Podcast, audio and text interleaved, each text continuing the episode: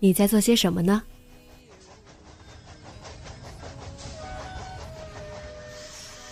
你将要去到哪里？女侠生活手记，和我一起记录生活的点滴。这里是荔枝 FM 幺八零八四，昨天的你的现在的未来。这周你过得好吗？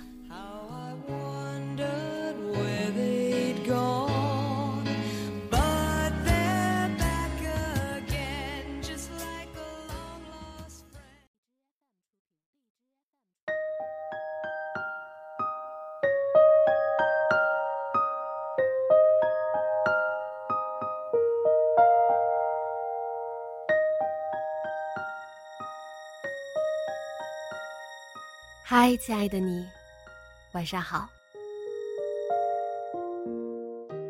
这周有两件有意思的事儿想和大家分享。每周五去市中心的时候，邻居的阿姨都会开车载我们过去。那儿离她上班的地方很近。其实之前我就有疑问：为什么明明我们去的很早，停车场还很空？他却总把车停在很远的地方，然后自己走较远的路进公司。我以为是每个人固定的车位，还想着是不是离公司更近的车位要加钱。看来是我俗气了。他的回答让我感触良久。我每天到的早，可以慢慢走去公司，但是那些晚来的同事，如果把车停这么远，可能就会迟到了，我只能感慨一声，来表达我对这种思想境界的赞扬。其实想来，不是什么大事儿，只是能想到这一点，又能做到这一点的人，又有多少呢？另一件事儿呢，其实说来还挺丢人的。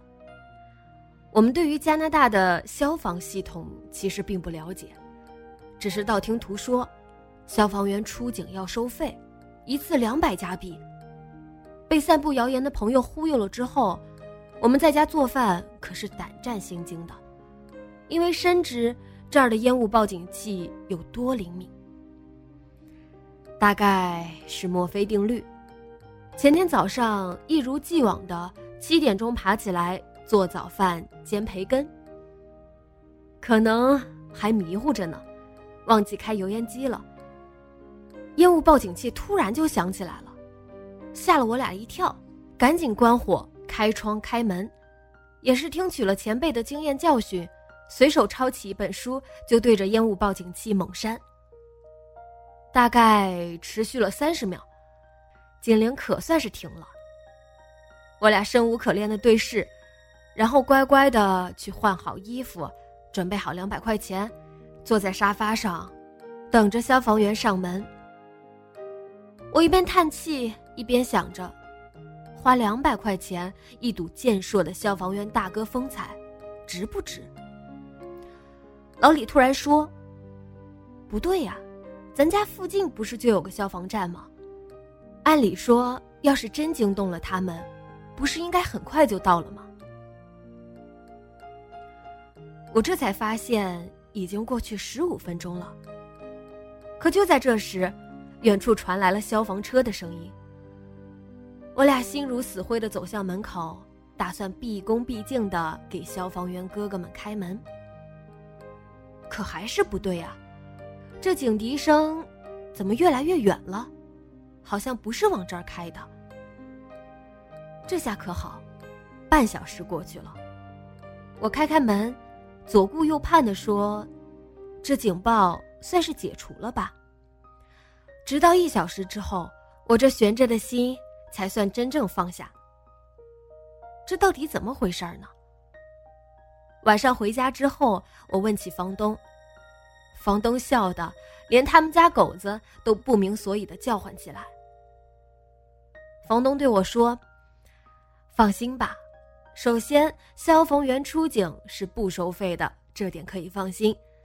第二呢，烟雾报警器也是不会惊动消防员的。我和老李一脸尴尬的回到屋里，回想起早上我们的反应，真是哭笑不得，并且不忘打电话痛斥我们那个造谣的朋友。你看，有时候一点小错误，反倒能让你看清生活。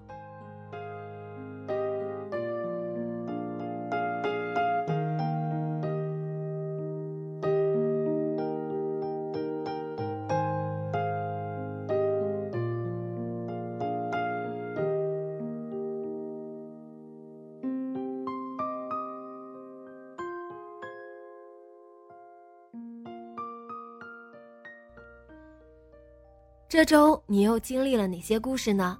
直接在节目下方留言分享给我吧。今天的节目就到这里，节目原文和封面请关注微信公众号“背着吉他的蝙蝠女侠”。电台和主播相关，请关注新浪微博“背着吉他的蝙蝠女侠”。今晚做个好梦，晚安。